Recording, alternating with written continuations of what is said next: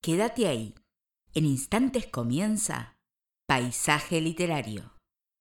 Bienvenidos a un nuevo programa de Paisaje Literario. Nos encontramos en nuestra décima cuarta emisión de la décima primera temporada www.paisajeliterario.wixsite.com barra mi sitio. Todavía seguimos emitiendo por ahí hasta que esperamos nuestra nueva página. 4 de mayo de 2022, estamos arrancando un nuevo mes. Por delante tenemos varios, varios cumpleaños, así que después veremos de ir saludando algunos. Y lo que sí vamos a agradecer en esta primera instancia a nuestro amigo Walter Gerardo Greulach, que estuvo con un escritor que hasta ahora, por lo que recuerdo, no lo hemos compartido. Bernard Werber. La verdad que este escritor francés no lo tenía todavía. Lo busqué cuando me lo comentó y no, no, no lo he compartido. Así que esperemos que este año, pues todavía falta para su onomástico, lo podamos compartir. Ya que, bueno, tenemos creadores de mundos ¿por qué no? Algunos textos también para que puedan leer de él. En el segundo bloque vamos a tener una entrevista con el escritor y editor español Sandro Doreste Bermúdez. Pertenece al Teraverso, que nos hizo conocer hace algunas semanas atrás Imperio Parole. Y hoy nos va a venir a presentar un libro muy, muy, muy cortito, La Dragona y el Anciano paisaje literario tienen mail, con ese correo nos agregan en el Skype, Gustavo Literario es nuestro perfil en Facebook, paisaje literario la fanpage, arroba paisaje literario en Twitter y arroba paisaje literario en Instagram. De esta manera, ya con todos los avisos parroquiales habidos y por haber, vamos a presentar a nuestra meremérita profesora Cecilia Giorgio. Muy buenas tardes, noches, Ceci. ¿Cómo va todo por ahí? Muy bien, Gus. Por ahora todo tranquilo. Bueno, no es poco. Por cómo viene el año, no es poco que esté todo tranquilo. Ya estamos en mayo. Como siempre digo, ya está prácticamente terminado el año. Un año que mm, nos toca un mayo sin ningún feriado a nosotros, que es raro, tenemos dos feriados es raro, es cierto. y ninguno. Primero fue domingo, 25, no sé cuándo cae, pero tampoco cae feriado, así que bueno. Para la gente que tiene que trabajar, ya sabe, todo mayo lo va a tener que hacer sin ningún tipo de inconvenientes. Lo lamento por ellos. Mientras, nosotros vamos a estar con nuestro programa, que esto no para. ¿Y con quién arrancamos? Arrancamos con una de nuestras oyentes, Ana Montero Serrano. Es un texto en prosa esta vez. Cuando pierdes a alguien, siempre te queda eso de que te faltó algo por hacer o por decirle, que tuviste muchos más consejos para darle de lo que imaginabas, que estuvo en tus manos muchas más formas de ayudarle de las que creías, que un simple aquí estoy hubiera sanado más que una copa a solas. Una sonrisa inesperada en mitad de una charla llegaba más al corazón. Detalles tan simples como una canción antigua que ahora se quedarán en el recuerdo. Tu torrente de voz, al que oías de lejos, ahora resonará en un oído ya sordo y deseoso de escucharlo de nuevo. Ahora el agua con limón será una forma de recordarte. El pito de tu moto también, el crujir de tu baranda de la escalera cuando subías, porque tú siempre decías que todo estaba bien cuando sabías de sobra que no era así, y no querías hacer ruido por no molestar. A pesar de todo, tu sonrisa nunca te faltó, y no nos damos cuenta de que a veces detrás de una sonrisa existe un dolor inmenso. No era de tu sangre, pero sé que me sentías parte de tu familia. Ana Montero Serrano. Mm. Y la gran mayoría de las veces termina pasando sí, que aunque no sea de sangre, es de tu familia. ¿eh? es que a veces es más de tu familia el que no es de sangre. Totalmente. y que no vive bajo tu mismo techo. Exactamente. Ahí tocas un punto, una llaga. Pero Claro. sí, sí, sí, es, es así. Bueno, em, vamos a ir ahora con Flavia, con oyentes también. Hola Gustavo, Cecilia, ¿cómo están? El saludo para nuestros oyentes de Paisaje Literario. Bienvenidos a todos ustedes a este primer miércoles del mes de mayo que estamos compartiendo nuestro programa. Nuevamente estamos reencontrándonos en este bloque de paisaje que está dedicado a los textos de oyentes. Y en esta oportunidad con una autora que ya la tuvimos en el mes pasado, en el mes de abril, y que también nos estuvo regalando una linda poesía. Vamos a estar nuevamente con ella y les estoy hablando de Ana María Álvarez, esta vez con un poema titulado Tarde Ardiente. El sol apretó la tarde y pinceló con sus rayos cada brisa que soplaba, sofocando todo al paso amarronó la hojarasca, agrietó tierra vencida y enmudeció los gorriones que una rama sostenía. El mar que estaba observando todo lo que allí ocurría, creyó que si se esforzaba, gran ayuda ofrecería. Tomó distancia hacia adentro y con fuerza sobrehumana lanzó una ola intentando atrapar a quien buscaba. El sol surfeó aquella ola, y por el susto y el agua, sus rayos se humedecieron, y volvió a reinar la calma. Ana María Álvarez. Con este lindo poema nosotros cerramos este bloque, lo dejamos como siempre en compañía de Gustavo y Cecilia. Gracias por todo y será hasta nuestro nuevo encuentro. Muchas gracias, Fla. Muchas gracias a Ana también, Ana María Álvarez.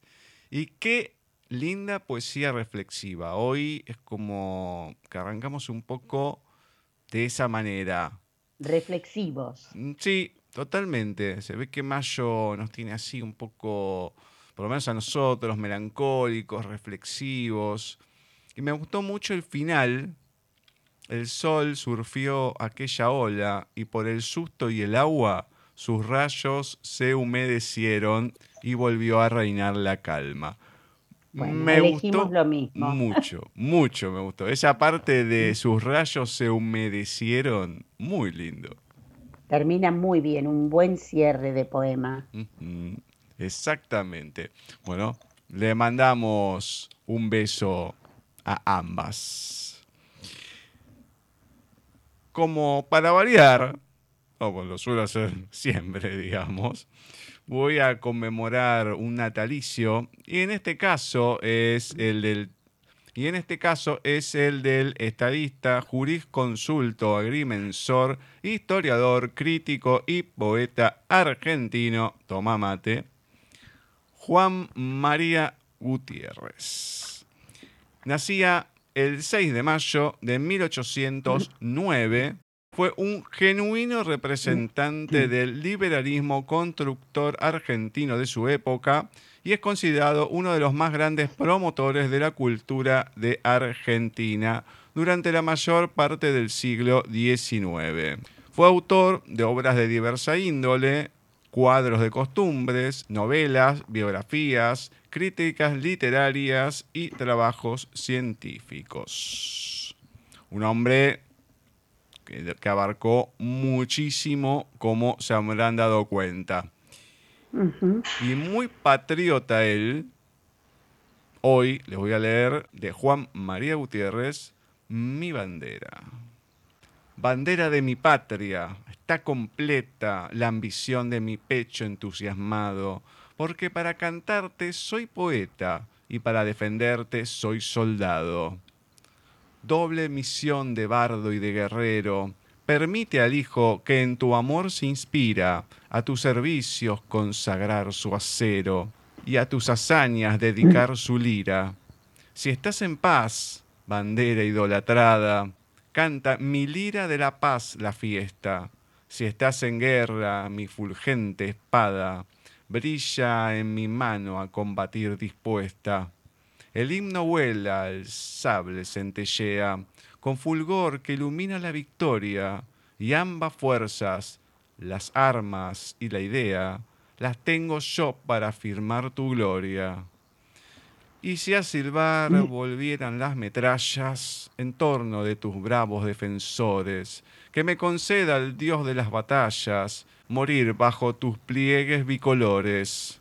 Te juro que al caer, bandera mía, por muerte honrosa, el pecho destrozado, aún te podré cantar mi poesía con mi último suspiro de soldado. Mi bandera, Juan María Gutiérrez. Hermosa, hermosa, me encanta. Me encanta. Además, toda poesía la bandera a mí me, emociona muchísimo, muchísimo. Eh, los versos de, de, la segunda estrofa, donde dice doble misión de bardo y de guerrero, permite al hijo que en tu amor se inspira. Qué lindo que es eso. Bardo y guerrero. Oh, me encantó. Hermosa, hermosa, muy buena elección, Gus. Muy linda. Realmente hermosa.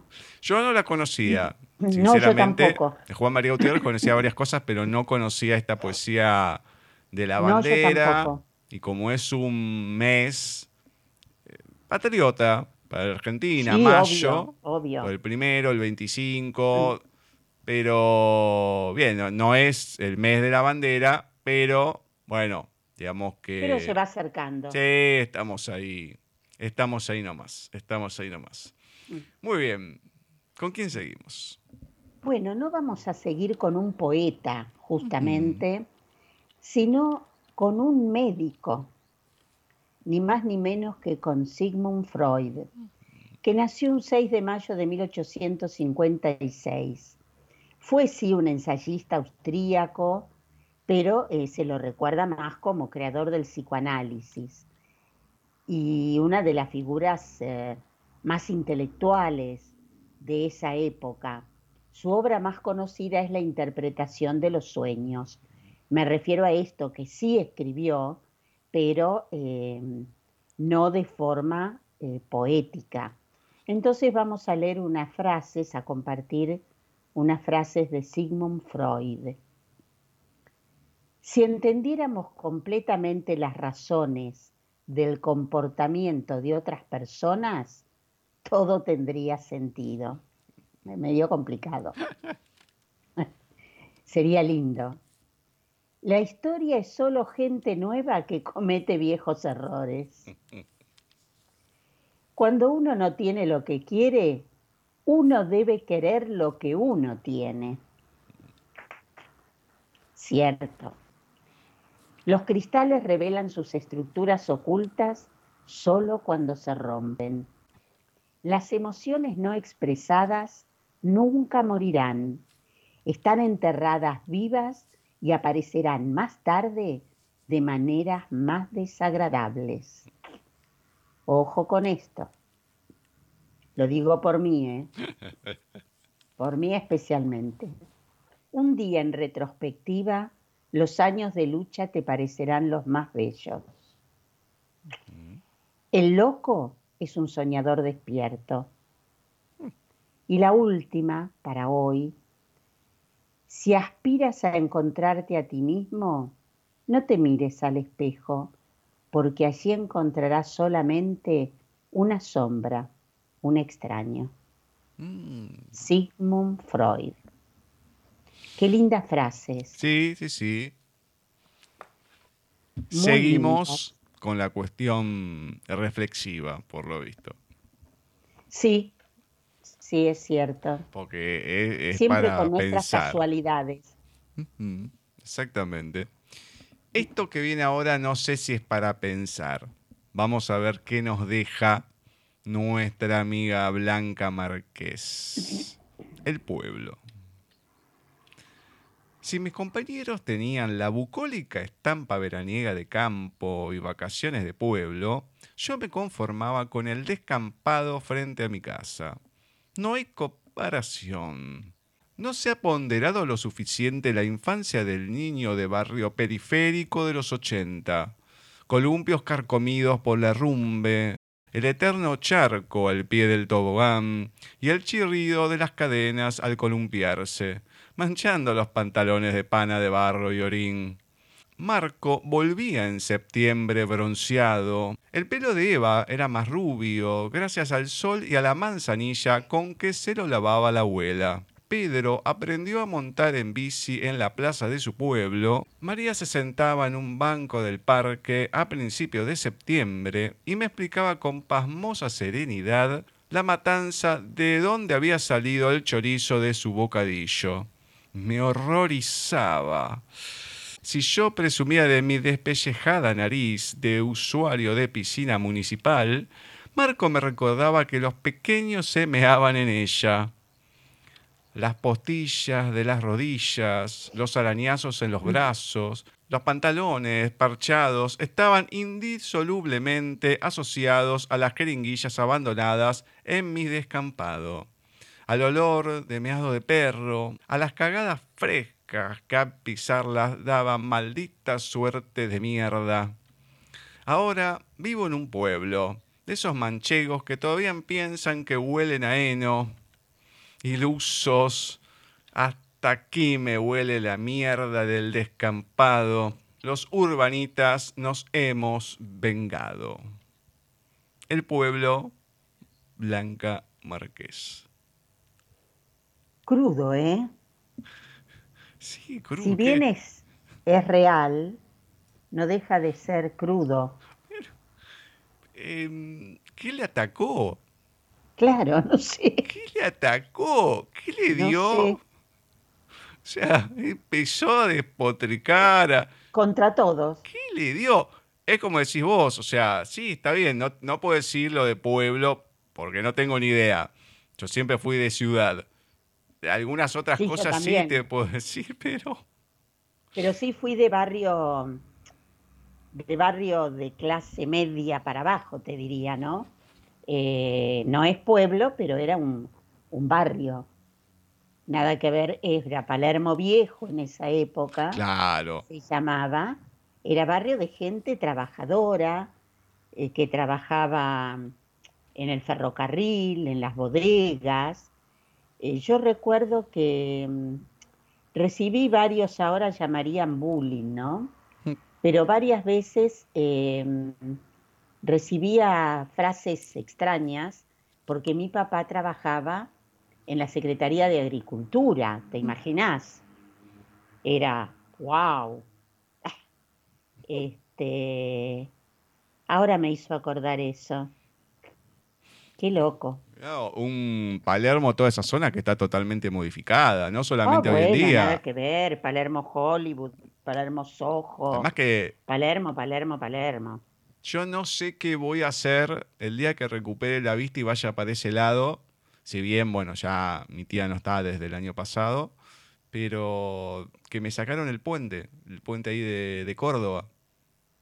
Ah, bueno, sacaron el puente de Córdoba, sacaron el, el puente de Juan B. Justo y que estaba cerca de Paraguay. que Claro, yo digo el de Juan y- B. Justo, ¿no pasaba por arriba a Córdoba? Claro, sí, sí, pero además yo iba con mi abuelo a ese puente que tenías que tener cuidado porque era de madera y nos quedábamos ahí arriba mirando pasar los trenes. Eh, por debajo yo iba con la bici. Chao, olvídate, olvídalo, cariño, no hay nada, no hay nada. Está lindo, yo no digo que no, pero es distinto. Y digamos que en, en los últimos años largos, yo creo que décadas, era una zona media peligrosa Sí, seguro. porque todo lugar oscuro presta a muchas cosas. Entonces, bueno, ahora um, e- es diferente. Todos los que tenían los carteles ahí que lucraban, no sé si los habrían sacado ya desde antes, pero hoy en día ya está, se quedaron sin nada, porque antes sí uno pasaba el puente, veías varios carteles y demás, estaba mm, ahí esta marca Montán, que tenía al hombre Sí. colgado de, siempre me acuerdo de ese que estaba colgado como de Colgado una, como sí, sí. como de una torre y había uno, Claro. cuando, o sea, yendo de acá hacia allá, cuando bajabas al costado derecho había uno que no, no sé, algo de la construcción era.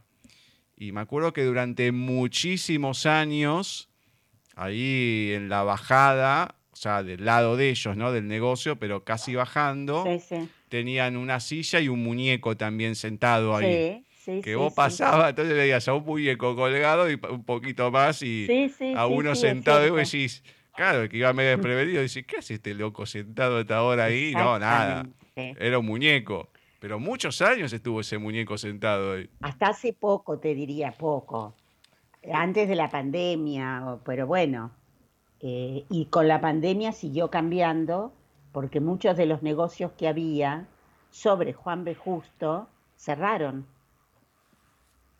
Y claro, ahí pasando después se había, se había formado varios negocios así, tipo denominados outlet, que no eran outlet, pero bueno, pero pues sí, estaban sobre Córdoba, pero también sobre. Juan B. Justo había varios Sí, negocios. sí, bueno, esos todavía quedan porque se hizo un, Sí. un shopping y en el shopping quedan. Pero de la mano contraria había famoso restaurante que, Ajá. bueno, que el rey del vino que tuvo que cerrar, Sí. este, que era histórico en el barrio. Mira, no me acuerdo. No, Sí, sí. yo Porque pasaba. estaba más para, estaba, digamos, por Humboldt. Eh, Ah. últimamente habían comprado la esquina de, de Juan B. Justo, pero tuvieron que cerrar. eh. Fue como un duelo para el barrio, ¿eh? Hoy por hoy, te digo. Y Sí, después de tantos años. Claro, pasa que yo iba mm, por Humboldt, nosotros so- bajamos la autopista, bajamos ese puente, doblamos en la segunda, me parece, o en la primera, me parece que en la segunda, ahora no me acuerdo. Íbamos por Humboldt y mi tía estaba entre Costa Rica y la otra, casi esquina Humboldt y Costa Rica. Claro, después íbamos, era donde estaban las, eh, todo lo de las bodegas Giol, creo que estaban en el edificio abandonado, claro, claro. que después hicieron Las dos megas construcciones de hace muchísimo tiempo. Claro, llegamos a la sí, otra sí, esquina, doblamos y después nos íbamos. Había, creo que en tres, me parece que, sí, no sé si en tres o, o en dos esquinas estaciones de servicio. Así todas en continuo. y bueno, llegamos hasta la esquina, doblamos y capaz que estaba un poquito más allá y sí, nunca, nunca le presté atención porque no llegaba más allá, digamos. Pero toda esa Claro. zona era toda casas. Claro, y después fueron todas casas, todo negocio directamente. Qué tiempos, qué Sí, sí, sí, totalmente. Era una boca de lobo, eso no, no había No, de noche nada. Nosotros estábamos, íbamos en Navidad y vos veías, era toda oscuridad. Dejábamos el auto ahí, pero tenías toda la cuadra y cuadras para dejarlo sin problema. Hoy en día, Sí, sí, sí, no, no podés. olvidate, no tenías ni un lugar. Bueno, disculpe la gente por esta Por nuestros recuerdos. retrospectiva en, lo- en Palermo. Bueno, empezamos la recta fi- empezamos la recta final. ¿Y con quién? Y como todo este tiempo con Gustavo Adolfo Becker. Compartimos una nueva poesía de Becker. Qué hermoso es ver el día coronado de fuego levantarse y a su beso de lumbre brillar las olas y encenderse el aire. Qué hermoso es tras la lluvia del triste otoño en la azulada tarde, de las húmedas flores el perfume beber hasta saciarse. Qué hermoso es cuando en copos la blanca nieve silenciosa cae, de las inquietas llamas ver las rojizas lenguas agitarse. Qué hermoso es cuando hay sueño, dormir bien y roncar como un sochantre, y comer y engordar, y qué desgracia que esto solo no baste. Gustavo Adolfo Becker. ¿Qué le pasó? Le pasó algo a Adolfo. Pero como Blanca, es como, Como que Blanca, bueno, hoy se transfiguraron. Se revelaron los dos, por favor. Sí, sí, sí, en el mismo día. Por favor, bueno. También que ya no está vivo hace mucho tiempo, ¿no? Pero, ¿cómo Pero habrá quedado después de eso? Encima no le bastaba. Uy, Dios mío. Y uno en las fotos así de las rimas y todo lo veía tan flaquito y demás. Oh, buah, Ah, bueno. qué sé yo. Vamos al último audio que tenemos hoy con Bani. Quizás este sea nuestro último abrazo, y al no saberlo fue frío. Vaya, qué desperdicio. Quizás esta sea la última vez que besamos con rapidez, porque jamás nos pasó por la mente que ya no habría más de esos besos. Quizás esta sea la última vez que nos tomamos de la mano, que nos perdemos en una mirada, que nuestra sonrisa brille, que nuestros ojos hablen la última vez que lloramos y la penúltima en sentir dolor alguno.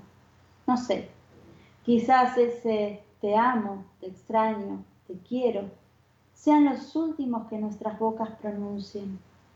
Tal vez ese pronto te voy a ver sea nuestra última intención y lastimosamente no lo sabemos. Quizás estemos dando nuestro mejor y último esfuerzo Quizás es nuestro último vals juntos. Quizás nuestro último cumpleaños. La última vez que soplamos la velita y pedimos un deseo. Tal vez no volvamos a escuchar a Giuseppe Verdi, Puccini, Ludwig van Beethoven. A lo mejor ya no volvemos a leer a Márquez, Borges, Shakespeare. Y posiblemente cien años de soledad se quede incompleta. Quizá de la divina comedia nos quedemos apenas en el purgatorio y probablemente no alcancemos a toparnos con Sancho Panza o no alcancemos a enamorarnos de la belleza de Helena de Esparta y nos perdamos el último episodio de la destrucción de Troya. No sé, tal vez este sea nuestro último viaje y en la taquilla no había boleto de regreso. Tal vez sea la última vez que nuestro cuerpo se eriza al roce con otro cuerpo nuestra última noche, la última copa de vino, el whisky a las rocas, el ramo de rosas, un rico chocolate, cerveza en taza, risa. Tal vez sea la última vez que te hago poesía, una mala, muy mala poesía. Entonces, quizá estemos a un paso o a dos días, no sé. Tal vez habrá quienes estemos a una semana, a tres minutos, a un segundo de dar el último beso, abrazo, de pronunciar el último te amo, te quiero, el último suspiro. Pero como eso no lo sabemos, entonces, señores, sea o no este baile el último en la pista de la vida, disfrútenlo. Rosy Vega. Ay, muchas gracias, Molina, muchas gracias. Mirá, ya venía medio, medio ahí, medio caliente para comentar esto, porque entre el quizá, quizá, quizá, me iba indignando cada tanto. Pues otra vez, menos mal, menos mal que sobre el final cambió el rumbo, porque si no era un pesimismo bárbaro. Sí, total, esto. total, total. No, no, ot- otra que reflexivo, ¿no? Quizá, bueno, dale, ponerle un poco de onda. Depresivo. Menos mal que cambió, pero te tenés que buscar todo eso para escribir, ¿eh? Buah, Ya lo creo. eh, le agradecemos. Bueno, esperemos ahora, en este final, cambiar un poco el rumbo y que sea de otra manera. Bueno, vamos a ver eh, qué nos cuenta entonces Adolfo Barrera de su libro Palmeritas. Cuando salía de mi casa no iba al mundo. El resto de la ciudad era una extensión del hogar. El parque infantil, el Club Vélez, la canchita de Palermo, la Plaza Solares, los embudos del Tajamar, el Colegio Nacional, el Arroyo, los jardines del Sierra Sotel, Doña Pancha, la Belsa, la Terma, el almacén de Don Romero, la heladería Santa Rosa, no mucho más lejos. Al mundo se salía por otro lado. El cine monumental, el plaza y la televisión quizás hayan sido las ventanas. La estación de trenes, la entrada y salida principal. Las llaves que abrían la puerta al universo eran los libros ubicados en la biblioteca y los discos de vinilo puestos en un mueble marrón, compartiendo lugar con adornos que ni podíamos mirar para no romper. Ese mismo mueble guardaba al viejo tocadiscos. Mi papá y mi mamá tuvieron una época en la que escuchaban mucha música. Luego esa costumbre se le fue perdiendo. Aquellos discos quedaron, cientos, eran redondeles negros, de plástico, de dos tamaños, grandes y chicos. Tenían dos caras, se oían de un lado y se daban vuelta para escuchar el otro. Los más chicos tenían dos canciones y los larga duración traían entre seis y ocho. No existía demasiada música dedicada a los niños. Venían unos para jóvenes con temas un poco ridículos, fabricados de todos los colores, como de arco iris, y muchos chicos teníamos alguno de María Elena Walsh, el de los titanes en el ring, y uno rosa de canciones referidas a la pantera rosa. En serio, no te rías. En aquel momento la pantera rosa duraba media hora de gloria y la daban una vez a la semana, los domingos. Para nosotros era la pantera gris, porque tampoco había televisión a colores y la veíamos en blanco y negro. En mis tiempos no pasaban tantos dibujitos como ahora, ni había tantos libros destinados a los chicos, un grupo de 20 o 30 gruesos volúmenes que a veces tardábamos un año en leer. Pero te sigo contando de los discos. Teníamos que tener cuidado al tratarlos. Se rayaban y luego saltaba la púa en el mismo lugar y escuchaban las canciones tartamudas. ¿Qué era la púa? Era como un alambre muy fino que iba en una especie de bracito que se apoyaba sobre el disco mientras giraba. Me causa gracia. Te estoy contando sobre un aparato de tecnología vieja y es como si estuviera hablando de una nave espacial. Los larga duración venían dentro de unos sobres de cartón que tenían forma cuadrada y eso que eran redondos y a la vez con una funda de nylon que los protegía. Si te equivocabas o querías guardar apurado el disco o lo abrías al revés para sacarlo, se te podía caer. Entonces se partía y te quedaba la primera canción rota. Los nuestros, los de colores, estaban siempre dañados. A veces preferíamos escuchar los de los grandes. Mientras duraba la música, nos sentábamos en el sillón del living. Allí comenzaba la aventura. Este mismo sillón en el que estamos ahora era de mi abuela, es decir, de tu tatarabuela.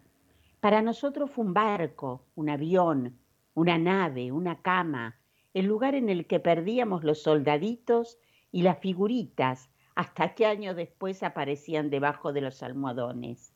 No, no, no nos vamos a fijar ahora para ver si hay alguna cosa. Vos te tenés que dormir. Es tarde. ¿Que siga? ¿Qué más querés que te diga? ¿A qué más jugábamos en este sillón? A mí me encantaba juntar los almohadones y armar chozas, saltar, cuando me descubrían me retaban.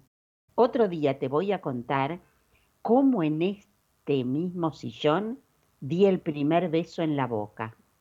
Ahora dormí. Sí, dormí. Que soñar es también salir al universo, pero por la puerta más misteriosa de todas. Palmeritas de Adolfo Barrera. Me encantó. Me encantó, me encantó. Además, qué increíble que, que venga a leer esto cuando estuve mudándome, trayendo todos los discos de vinilo amontonados y estoy esperando arreglar el tocadisco para escucharlos. Así que, ay, qué loco este Adolfo, este Adolfo me vino justo, justo. Bueno, hace... Mm, mm tres semanas más o menos, falleció, no lo comenté en el programa, pero mm, falleció Yo siempre digo, creo que fue el hombre más influyente en mi vida. Representó muchas cosas y estuvo en muchísimos momentos. Mi tío Jorge. Y mm, él era un dueño de una fábrica y siempre fue uno de los más pudientes. A casa hermosa y todo. Y siempre era ir a las reuniones. Uno era chico, pues ya después vinieron los CDs. Claro. Y me acuerdo de, montonazos de discos que tenía y siempre la música de esa época, ¿no? De los setentas o boleros y demás. Y era todo un clima que se hacía que era solamente ahí se daba ese clima. Entonces, eh, era algo único. Yo tengo acá discos, pero son pocos. Es mágico, vos. Sí, sí, no, no, no, no, totalmente. Bueno, los que saben eh, dicen que para escuchar es mucho mejor el disco que otros dispositivos por la nitidez que tiene. Yo no me doy cuenta, la verdad que puedo prestar atención al oído y todo, pero no, me, no, le, no le encuentro la diferencia. Pero el que tiene el oído un poco más fino en ese sentido se da cuenta. Y el de la Pantera Rosa, hay, mis padrinos lo tienen, el, disco de la Pantera Rosa, así como otros, ¿no? Pero sí, sí, ese disco rosa de la Pantera Rosa que es un disparate, porque sí, tenía el, tema de Harry Manchini, pero después tenía cosas que nada que ver. Eh, eran todos discos de esa época que hoy en día son inconseguibles, valen un montón. Los de Titanes en el ring pero olvídate, te matan un disco de eso lo que vale. Te matan. Y después estaban los otros que te relataban cuentos. Claro, venía el cuento escrito en, en, un cartón doble, como si fuese un libro, y el, cuento de la Bella Durmiente, de bueno, todos esos cuentos clásicos relatados. No, una locura, divinos. Muy lindo, muy lindo. Eh, mandamos un abrazo a Adolfo porque nos ha hecho volar hacia otras. Sí, sí, sí, hacia otras. Estamos volando mucho hacia, hacia otras épocas. Sí, sí, sí, totalmente. Hoy empezamos. ¿Qué nos pasa? Este mes lo empezamos de esa manera, exactamente. Bien, más allá del tema musical que vamos a escuchar, en el próximo bloque vamos a estar charlando con un escritor y editor también español de Islas Canarias, Sandro Doreste Bermúdez, Imperio Parole. La entrevistamos hace algunas semanas atrás con El bardo que mató a un dragón. Nos hablaba del teraverso. Y la segunda persona que vamos a tener el teraverso va a ser él, que nos va a estar presentando La dragona y el anciano. Es un libro muy cortito, pero tiene mucho para contar. Así que en el próximo bloque charlamos con Sandro Doreste Bermúdez.